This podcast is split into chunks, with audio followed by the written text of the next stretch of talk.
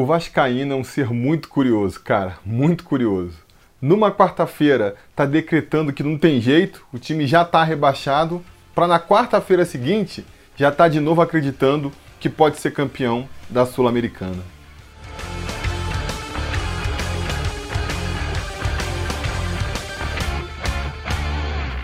Fala, torcida vascaína, Felipe Tiru de volta na área para falar de jogo do Vascão, porque nessa quarta-feira, às nove e meia da noite, com transmissão da... O SBT vai passar... Não? Não vai passar? Tá, então tá. Com transmissão só da, da Comembol TV, que é pago, é streaming, o Vasco vai receber o Caracas em São Januário pelo jogo de ida da segunda fase da Copa Sul-Americana. Uma partida que, cara, sinceramente, se fosse eu, se eu tivesse algum poder lá no Vasco, era o time inteiro reserva jogando esse jogo aí, cara. Era do goleiro ao ponto esquerda, tudo reserva para poupar o time titular aí, para focar no que realmente importa nessa semana, que é o jogo contra o Goiás no domingo, um jogo aí fundamental para as pretensões do Vasco na temporada. O Vasco vem aí de, de sete partidas sem vencer no, no Campeonato Brasileiro, né? Somando com os da Copa do Brasil, já são nove jogos está se afundando lá na zona de rebaixamento e não pode perder mais tempo, não pode mais é, se arriscar. Tem que começar a dar a volta por cima no Campeonato Brasileiro. Esse precisa ser o foco único do, do Vasco na temporada, pelo menos até a situação ficar um pouco mais tranquila de novo, né?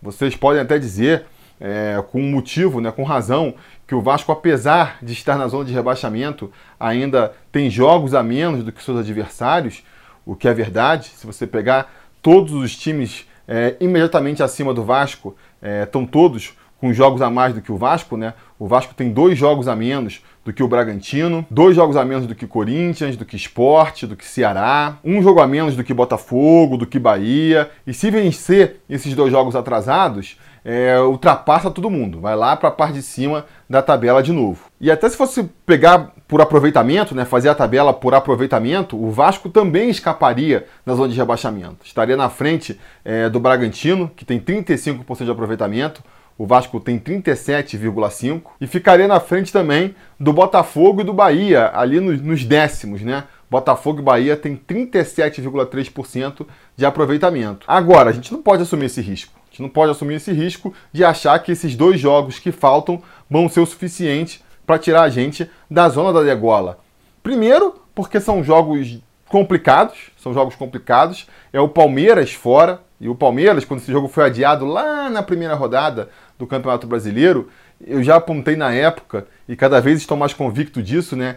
De que o ideal era ter pego os caras ali, quando o time estava ainda desarrumado, porque a tendência conforme passasse a temporada, é o time deles que tecnicamente é muito melhor do que o nosso, ir se arrumando e esse confronto ir ficando cada vez mais complicado. E, repito, é, é um sentimento aí, uma impressão que só se reforça conforme a temporada vai passando. A gente nem sabe quando vai ser esse jogo ainda, não está marcado ainda, mas quanto mais para frente esse jogo ficar, mais complicado vai ser, porque os caras ali, só do Luxemburgo cair, já parece que melhoraram ali é, um pouco o rendimento, né? E se vem um treinador novo e os caras se encaixam com esse treinador novo, a coisa vai ficar bem complicada. E o outro adversário, que é o Fortaleza, em São Januário, também está longe de ser aquela galinha morta, né? O Fortaleza está muito bem no campeonato, está lá na parte de cima da tabela. Parece que é o time que está invicto mais tempo no Campeonato Brasileiro, está até há mais tempo que o Flamengo.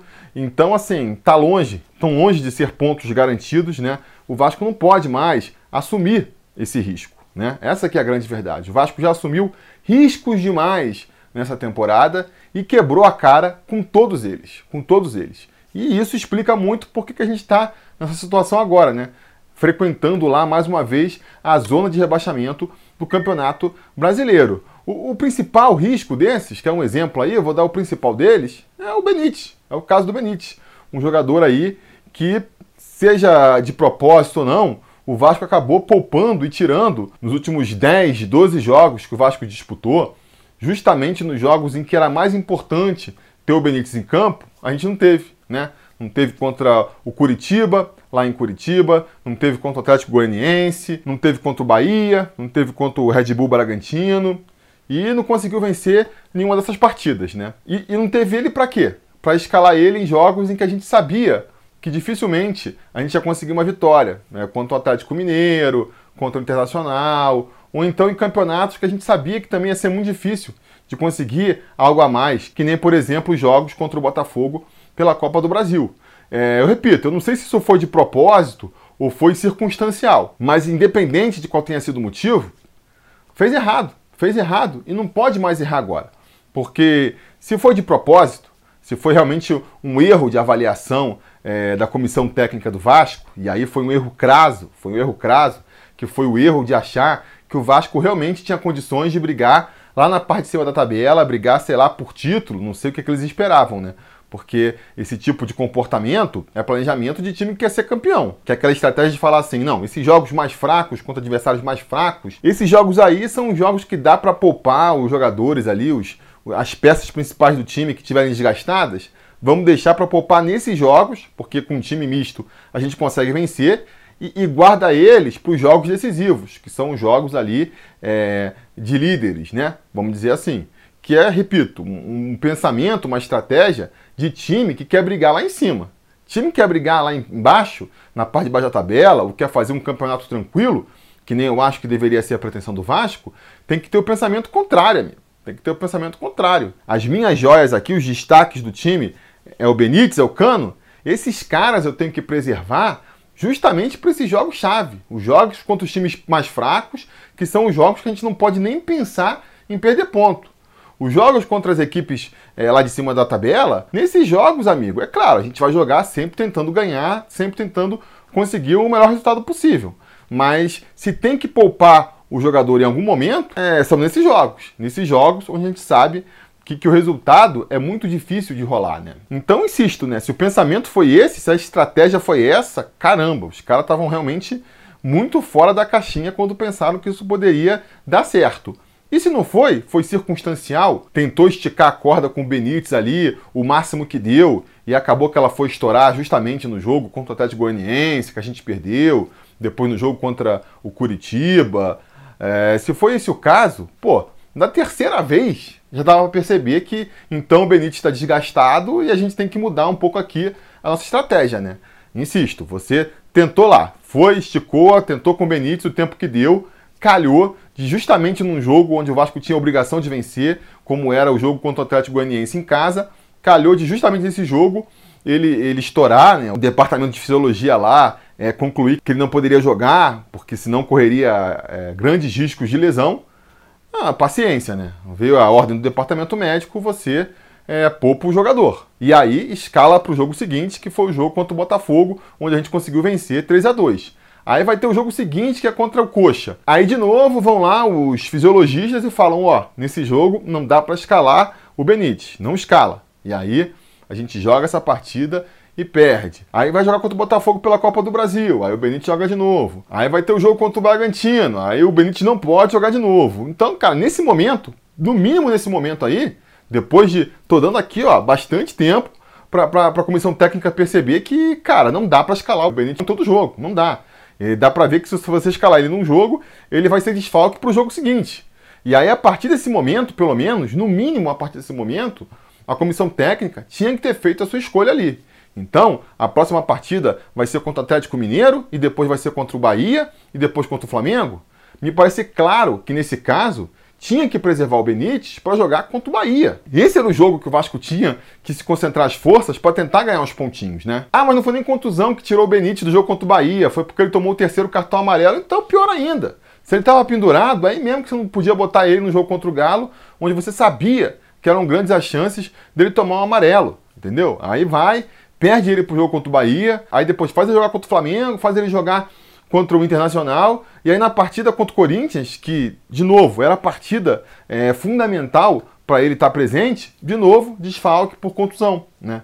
E aí, meu medo agora é que isso se repita mais uma vez, e aí se force a barra, escale o Benítez para essa partida contra o Caracas, e aí, no domingo, na partida decisiva que a gente tem contra o Goiás, ele seja desfalque de novo, porque sentiu a coxa, ou sei lá, é, o que, que, pode acontecer, né? Então, assim, se eu pudesse escolher um jogador para poupar para essa partida, espero que o Ricardo Sapinto ele tenha essa consciência, pelo menos o Benítez, ele deixa de fora da partida para descansar e para preservar ele para a partida contra o Goiás, que é a partida que vale essa semana. Agora, isso é, é mais fundamental para o Benítez, claro, porque é um jogador que, que é fundamental para essa equipe do Vasco, mas, mas é o pensamento que eu reproduziria para o resto do elenco inteiro. E eu insisto, iria com os 11 reservas para essa partida aí, porque não é só a questão de, do desfalque no jogo contra o Goiás, né? Eu até estava brincando aí essa semana que, como o Cano já não vai poder jogar mesmo, porque está contundido ainda, se você é, poupa o Benítez também, você já não está jogando com o time titular, né? Porque são os dois jogadores ali que vêm fazendo a diferença, os outros nove que entram em campo. Se não puderem entrar, a gente nem fica tão preocupado assim, né? Nem fica tão preocupado assim. Mas por que, que é, mesmo com esse pensamento, ainda assim eu escalaria 11 reservas? Por dois motivos. O primeiro é deixar mais descansado o, o time que você está imaginando que vai entrar na partida contra o Goiás. Um pouco mais de descanso nesse calendário tão apertado, essa maratona de jogos que o Vasco está enfrentando, eu acho que nunca é demais. Então, um pouco de descanso é bom. E também ajuda na preparação, né? Porque por mais que a gente imagine que vá ter treino na quinta-feira depois do jogo, até porque o Vasco joga em casa e porque a gente tem visto aí que, que esse é o padrão nesses tempos de, de, de pandemia, com jogos um encavalado atrás do outro, os clubes têm optado por treinar no dia seguinte aos jogos de qualquer jeito, mesmo que se faça isso, a gente sabe, né? A gente sabe que o treino, se você jogou na noite anterior, vai ser um, o treino, se você não jogou na noite anterior, vai ser outro. Então, é, eu insisto, botava ali uns reservas na partida contra o Caracas, para no dia seguinte, ó, arrepiar para cima dos titulares. São, não são 40 jogadores no elenco? Então, você consegue ali tirar é, os 15, 16 que jogaram na noite anterior e ainda fazer dois times para bater ali um, um, um, contra, treinar um esquema tático, sei lá, qualquer ideia do Sapinto, para preparar os jogadores para a partida que realmente é importante. Vou ficar batendo nessa tecla. O jogo contra o Goiás, um jogo que a gente não pode pensar em outro resultado que não a vitória. Pô, Felipe, mas como assim, cara? Você sabe como seria importante para essa torcida vascaína ganhar um título? Como seria bacana ganhar a Copa Sul-Americana? E, e, dá para ver pelo sorteio aí que dá para ganhar sim. O Vasco pegou uma chave fácil. A gente, pô, pegou um time venezuelano aí, fácil de passar. O São Paulo caiu lá do outro lado da chave. Parece que os times argentinos caíram lá do outro lado da chave também. A gente está com o caminho aberto aí para a final. A minha resposta é que Pois é, cara. Pois é, perdemos a oportunidade. Perdemos a oportunidade aí no último mês. Eu, eu fiz um vídeo quando a gente ia começar outubro, antes, a preleção, antes do jogo contra o Atlético é, Mineiro, e eu comentava, eu falei assim, outubro vai definir. O nome do, da preleção era até outubro define. Porque eu comentava justamente isso, né? A gente já via que o calendário do Vasco nesse mês ia ser complicado, e eu comentava da importância de, apesar disso, o Vasco conseguir é, acumular alguns pontinhos para chegar nesse momento agora do calendário e tá tranquilo para encarar a Sul-Americana. Porque não dá. Não dá para você encarar a Sul-Americana, focar na Sul-Americana, achar que dá para levar a Sul-Americana em paralelo com o Campeonato Brasileiro, sendo que você está brigando para não cair. É, é, não dá, cara, não dá. Esse discurso de, ah, não, mas a Sul-Americana tem que ficar de olho na premiação da Sul-Americana para poder pagar os jogadores. É, cara, é financeiro? É pelo lado financeiro que você quer olhar? Então, eu pergunto o seguinte: o que, que vai dar mais prejuízo para o Vasco? Não passar de fase na Sul-Americana ou, ou cair para a segunda divisão do Campeonato Brasileiro? Assim, só falando de dinheiro mesmo que deixa de entrar. Nem vou entrar no, no aspecto aí do branding, da marca, é, do machucado que vai causar na torcida. Nem precisa ir para esse aspecto aí mais profundo. Só na questão financeira mesmo. Quando o Vasco vai deixar de ganhar? Então não dá, cara, não dá. Enquanto não tiver ali bem seguro e bem tranquilo a situação no Campeonato Brasileiro, não dá, não dá para pensar em outro campeonato. Infelizmente, essa é, é a dura verdade que a gente tem que encarar. Que nem eu já falei aqui antes, a gente já arriscou demais essa temporada com esse tipo de pensamento, de achar que dava para levar. A gente sabia que ia ser difícil de disputar três campeonatos ao mesmo tempo, né? E mesmo assim quis insistir, tentar passar na Copa do Brasil. Não, vamos tentar passar só nessa fase aqui para ganhar mais um dinheirinho. E aí já deu no que deu. Já deu no que deu. Então, assim, é, a gente tentou. Tentou. Quando eu falei lá em outubro da, da previsão, eu falei, cara, eu acho que a gente tinha que ter um aproveitamento aí perto dos 50% para chegar agora é, na, volta da Sul-Americana e realmente poder se concentrar nessa competição. 50%. Sabe quanto a gente teve? 0%. Zero. A gente não, não conseguiu fazer um pontinho que seja nos cinco jogos que a gente disputou desde então. Se a gente tivesse conseguido vencer o, o Corinthians, que fosse, seria pouco ainda, seria 20% de aproveitamento, mas a, a, até daria para a gente ter aí é, um pouco mais de boa vontade e, e considerar realmente ali é, dar um, um carinho melhor para a Sul-Americana, uh, porque a situação já ficaria um pouco mais tranquila. Mas nem do Corinthians a gente venceu. E o Corinthians, cara, o time dos caras tá uma draga, tá uma draga. Então, eu acho que agora o momento é de foco total uh, no Campeonato Brasileiro, sabe? É... Não estou falando de desistir da Sul-Americana, não precisa largar da Sul-Americana. Mas eu acho que o foco todo tem que ser no, no, Campeonato Brasileiro. Então, assim, a gente vai escalar os reservas, os reservas vão entrar para jogar, os reservas vão entrar para tentar construir um resultado. De repente consegue. Consegue aí 1 a 0 2 a 0 dependendo do resultado que for, dependendo do resultado que a gente conseguir lá em Goiânia no final de semana, até na, na, na semana seguinte, beleza, né? Pô, conseguimos aqui um resultado tranquilo contra o Caracas, está bem encaminhada a classificação, vencemos, sei lá, por 2 a 0 conseguimos vencer o Goiás também, demos um respiro no Campeonato Brasileiro. Então, tá bom, tá bom, vamos lá com o time titular é, para Caracas, para Venezuela, para tentar arrancar essa classificação. Pode ser, pode ser, mas na, na, na, atual circunstância, a gente nem ganhou do Goiás ainda, nem sabe qual vai ser o resultado do jogo contra o Goiás. Vai arriscar? Vai arriscar? Eu não arriscaria. Eu não arriscaria. Eu sei que essa não é a decisão que, que a comissão técnica vai tomar, né? Mas é, é, a decisão que eu tomaria. Eu vou até fazer uma brincadeira aqui e vou escalar o time que, que eu acho que tinha que ir a campo e o time que eu acho que o Ricardo Sapinto vai escalar aí, segundo a informação aí dos setoristas do Vasco, né? E aí, antes de dar minha escalação aqui, ainda faço mais uma ressalva. Mais um ponto aqui é, positivo em escalar é, os 11 reservas nessa partida. A gente poderia é, finalmente é, testar opções que, que, a torcida vem pedindo há muito tempo aí. Bota aí a molecada que, que a torcida quer ver, que acha que pode barrar os titulares. E dependendo de como eles se saírem, a gente tem uma opção. A gente tem a ganhar qualquer que seja o caminho aí que a partida tome. Porque se, se os reservas forem bem, o, o Sapinto ganha novas opções, a torcida aí confirma é, que, que as suas vontades podem funcionar. Se forem mal, aí pronto, também já acaba com isso, acaba com essa ideia de que o Lucão pode ser titular no lugar do Fernando Miguel, que, sei lá, o Lucas Santos merece um espaço nessa equipe, o Neto Borges merece barrar o Henrique. Então a gente pode testar isso. Acho que a gente só tem a ganhar nesse quesito também. E suposto, quais seriam aí meus 11 titulares para essa partida contra o Caracas? No gol, Lucão, né, que, que se enquadra nesse caso aí que eu falei, de dar uma oportunidade para um garoto que está todo mundo pedindo. A gente pode ver como é que ele vai se sair. Especula-se aí que o Vasco estaria atrás de, de um goleiro reserva para o Fernando Miguel. Para mim não faz nenhum sentido. Você vai trazer um, goleiro para ser reserva do Fernando Miguel, ou para barrar o Fernando Miguel e, e, botar o Fernando Miguel como reserva, e aí vai tirar ainda mais espaço do Lucão, sem nem testar o garoto. Para mim não faz nenhum sentido, então seria até uma boa oportunidade. Testa ele pelo menos aí, vê como é que ele sai contra o Caracas, antes de sair gastando dinheiro que não tem para trazer um goleiro para ser reserva ou disputar posição com o Fernando Miguel.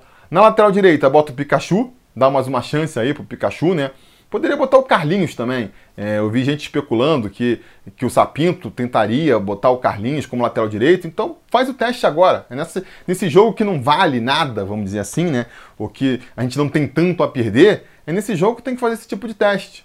Dá uma chance para o Pikachu se recuperar, ou então testa o Carlinhos ali. Eu optaria pelo Pikachu porque, insisto, né? Acho que os jogadores que vão ser titulares lá no domingo têm que descansar para poder treinar no dia seguinte e para poder chegarem também com mais gás no jogo contra o Goiás. O restante da zaga, então, eu faria com o Marcelo Alves pela direita, outro teste que muita gente pede, né? O Marcelo Alves é aquele caso engraçado da bipolaridade da torcida do Vasco. Ele tem quatro jogos pelo Vasco. Aí jogou dois jogos, a torcida, pô, jogou o cara lá no alto. Caramba, esse Marcelo Alves, realmente ele pode ser uma solução para a zaga aí, entrou muito bem, tem potencial. Aí jogou três jogos assim, né? Aí o quarto jogo dele foi contra o Atlético Goianiense ele foi um pouco pior, o time inteiro foi. Pronto, já caiu um descrédito total. Eu falei que não servia, Como pode confiar em zagueiro que vem do Madureira, essa torcida iludida? Então, assim, um torcedor vascaíno também é uma montanha russa, né? Mas, enfim, pode ser mais uma possibilidade aí dele voltar, dar a volta por cima. E pode servir para mostrar se ele pode ser uma opção pela direita também, né? Porque o Ricardo tá emendando uma contusão na outra, o Miranda parece que já caiu em descrédito com o pai da torcida. Então, seria uma oportunidade de testar aí o Marcelo Alves pela direita para fazer é, dupla com Castan, quem sabe? Castan, que seria o meu titular ali pela, pelo lado esquerdo, porque ganhou o terceiro amarelo contra o Corinthians, está suspenso da partida contra o Goiás, então não é problema, né? Pode, pode jogar essa partida sem é, grandes complicações. Na lateral esquerda, fechando aí a linha defensiva, Neto Borges, também é outro jogador que a torcida quer ver há muito tempo a gente pode testar aí, né? Até porque fala-se é, que o esquema tático do Sapinto imagina laterais mais ofensivos, e aí, em termos de apoio na, no ataque, é, todo mundo concorda que o Neto Borges é mesmo melhor do que o Henrique. No meio campo, eu daria mais uma chance para o Bruno Gomes, garoto que tem potencial, andou fazendo umas partidas ruins aí, mas já entrou bem contra o Corinthians, então é mais uma chance aí do Sapinto observar ele. Do seu lado, ali, como segundo volante, eu escalaria o Marco Júnior. Marco Júnior, que, pelo amor de Deus, né, não pode ser titular desse time, então teria mais uma oportunidade aí de, de jogar e de mostrar que pode ser útil como reserva, no máximo como reserva. E fechando aí a trinca de, de volantes, até por falta de opção, Felipe Bastos, né? Felipe Bastos, que mal ou bem tem ali a bola parada, quando joga um pouco mais para frente, se pegar um adversário um pouco mais forte na marcação, tiver um pouco de espaço, pode se criar. E aí, de repente, poderia até fazer o gol da vitória do Vasco aí e poderia até manter o Vasco vivo na competição, mesmo entrando com o time reserva. Finalmente, fechando o meu campo, eu escalaria Lucas Santos, que é outro jogador que a torcida vem pedindo. Entrou mal contra o Corinthians, né? Mas entrou ali pela ponta esquerda. Tem gente que defende que, que é melhor jogar centralizado, que nem se destacou no sub-20. Então, dava uma chance para jogar mais centralizado ali, jogar como 10 da equipe é, nessa partida contra o Caracas. Na frente, fechando o ataque, eu botaria o Vinícius, jogando como aquele atacante de lado de campo, cai pela esquerda, cai pela direita, com liberdade para flutuar ali na frente. Pensei no Vinícius, mas se quisesse escalar o, o Guilherme Paredes, para mim estava bom também, né? O importante é não botar nenhum titular. A única exceção que eu abriria seria mesmo para o centroavante. Aí eu acho que dá para botar o Ribamar, que pode vir a ser titular no domingo, caso o Cano não se recupere. Mas o Ribamar, uma das qualidades dele é que o cara é um touro, né? O cara tem um físico ali inacreditável. Então, ele poderia ser titular nessa partida e ainda está em condições de treinar no dia seguinte e ser titular do jogo contra o Goiás, caso o Cano não se recupere a tempo, né? Mas também, se quiser testar possibilidades, que nem a gente está falando aqui, Thiago Reis no lugar do Ribamar também não me incomodaria, não. Também não me incomodaria. Mas enfim, essa é a escalação que eu imaginei, né? Essa é a escalação que eu faria. E essa escalação está longe de ser possível de acontecer, pelo que os setoristas aí estão falando da semana do Vasco. A, a tendência é que o Ricardo Sapinto escale um time mais próximo do titular mesmo, o que também pode ter seu sentido, né? Vamos lá, vamos dar esse braço a torcer, também pode ter seu sentido, mesmo pensando aí que nem eu, focando mais no Campeonato Brasileiro, o Sapinto, a estratégia que ele pode querer usar, pode ser escalar o time mais próximo do titular aí, para já dar entrosamento, para já ir testando as suas ideias, para já ver se funciona, né? Para ver se o time está pegando. Uh, pode ser também, né? Encarar aí esse jogo contra o Caracas, além de uma partida pela Copa Sul-Americana, como um grande amistoso preparatório para o jogo contra o Goiás é uma maneira de encarar o jogo também. É, não seria a, a, minha linha, mas é uma possibilidade. É uma possibilidade que a gente tem que aceitar. Então vamos dar aí a escalação provável né, do Vasco para essa partida. Aí já é a, a escolha é, do Sapinto. No gol, Fernando Miguel. Na lateral direita, Caio Tenório. E aí vocês podem reparar, a gente está com a numeração da Sul-Americana, né? Um pouco diferente da numeração do resto da temporada. Ricardo Graça está liberado, pode voltar. Eu, particularmente, pela questão física mesmo, pouparia ele. Ele e o Juninho, que é outro jogador aí também que está liberado pela comissão técnica, eu guardaria os dois para o jogo contra o Goiás, mas ele pode aparecer como titular, senão o Miranda pode ser o jogador ali é, pelo lado direito. Leandro Castan, esse aí vai ser titular com certeza. E fechando a linha defensiva, Neto Borges tem chance de ser aproveitado também, porque realmente, né, se, se que eu comentei, o, o Sapinto pensa é, em laterais mais ofensivos, laterais que, que vão para a linha de fundo e fazem um cruzamento. Realmente, tanto Caio Tenório pela direita quanto Neto Borges pela esquerda fazem mais sentido. Mas também, se o Henrique aparecer aí pela esquerda ainda, não vou me surpreender. No meu campo, o Andrei deve ser nosso primeiro volante, né? O Leonardo Gil aí, o El Colo, deve ser o nosso segundo volante. Fez uma partida muito boa contra o Corinthians. Espero que confirme a boa impressão da estreia nessa partida contra o Caracas. Pela direita, Carlinhos, que também foi bem contra o Corinthians, foi um dos destaques. Conhece o trabalho do Sapinto, Sapinto conhece as qualidades do Carlinhos deve ser nosso meio campo ali um pouco mais avançado, caindo pela direita. Caindo pela esquerda, aí fica a dúvida, né? Vou botar aqui o Benítez, Benítez como titular, mas eu espero, espero muito que o Sapinto é, me surpreenda aí né, nessa partida e não escale o Benítez. Deixa o Benítez pro Goiás. Pelo menos isso, Sapinto. Bota o Juninho, prefiro até que bote o Juninho aí, com risco de se machucar de novo, do que botar o Benítez e a gente correr o risco de perder ele para a partida contra o Goiás. Na frente, a gente deve ter o Thales também jogando que nem jogou contra o Corinthians, mais solto, com mais liberdade para cair pela esquerda, cair pela direita, centralizar. Acho que é onde ele pode render mais, né? O Sapinto também deu uma entrevista aí é, essa semana para um canal português, falando que confia muito no Thales, que, que ele precisa aprender mais é, é, ver o jogo taticamente. Espero que o Sapinto consiga ensinar isso rápido para ele. A gente precisa rapidamente do Thales voltando a mostrar todo o seu potencial. E fechando aí o nosso ataque, né? Lucas Gibamar, com o cano machucado, está vetado pelo departamento médico. Lucas Ribamar deve ser o nosso titular. E o, o Ribamar que fez uma boa partida contra o Corinthians também. A gente tem que admitir, fez um golaço, quase ia fazendo outro, né? Botou a bola na trave. É, fez uma boa partida, galera. Fez uma boa partida. Vamos torcer para ele repetir isso aí contra o Caracas, já que gente está indo com o time titular, né? Que pelo menos a gente consiga aí é, o resultado, até para a equipe vir com moral e até para o Ricardo Sapinto mesmo, né? também é, começar a ganhar moral com a torcida e com o grupo, porque os créditos dele ainda estão altos, ninguém é maluco de, com uma partida ali no comando, já começar a, a buzinar para cima do, do, Sapinto, mas a gente sabe, né, já comentamos aqui como a torcida ela oscila rápido. Então, de repente, duas derrotas consecutivas, né, contra o Caracas, que ninguém vai respeitar porque é um time venezuelano, em São Januário, de repente a coisa já começa a azedar, né? Então é bom o Ricardo Sapinto já começar aí a, a, mostrar serviço, né? Eu quero ver também essa evolução na parte tática, na parte da entrega. Vamos ver se agora que ele já teve uma semaninha mais ou menos para trabalhar, a gente consegue ver mais o dedo do treinador na equipe. Isso é uma coisa também que pode tranquilizar a gente, pensando lá na partida de domingo, que vou falar mais uma vez, vou, vou ser realmente insistente com isso aí. É a partida que vale. Então é isso, né, galera? É isso aí. Vamos ver quais são as possibilidades. Esqueci mais uma vez de, de pedir a opinião é, dos meus conselheiros. Desculpa aí. Uh, vamos fazer isso aí. Já manda, galera. Ó, já estou falando aqui publicamente. Já manda o palpite de vocês para o jogo contra o Goiás, que é o jogo que vale, que é o jogo que vale.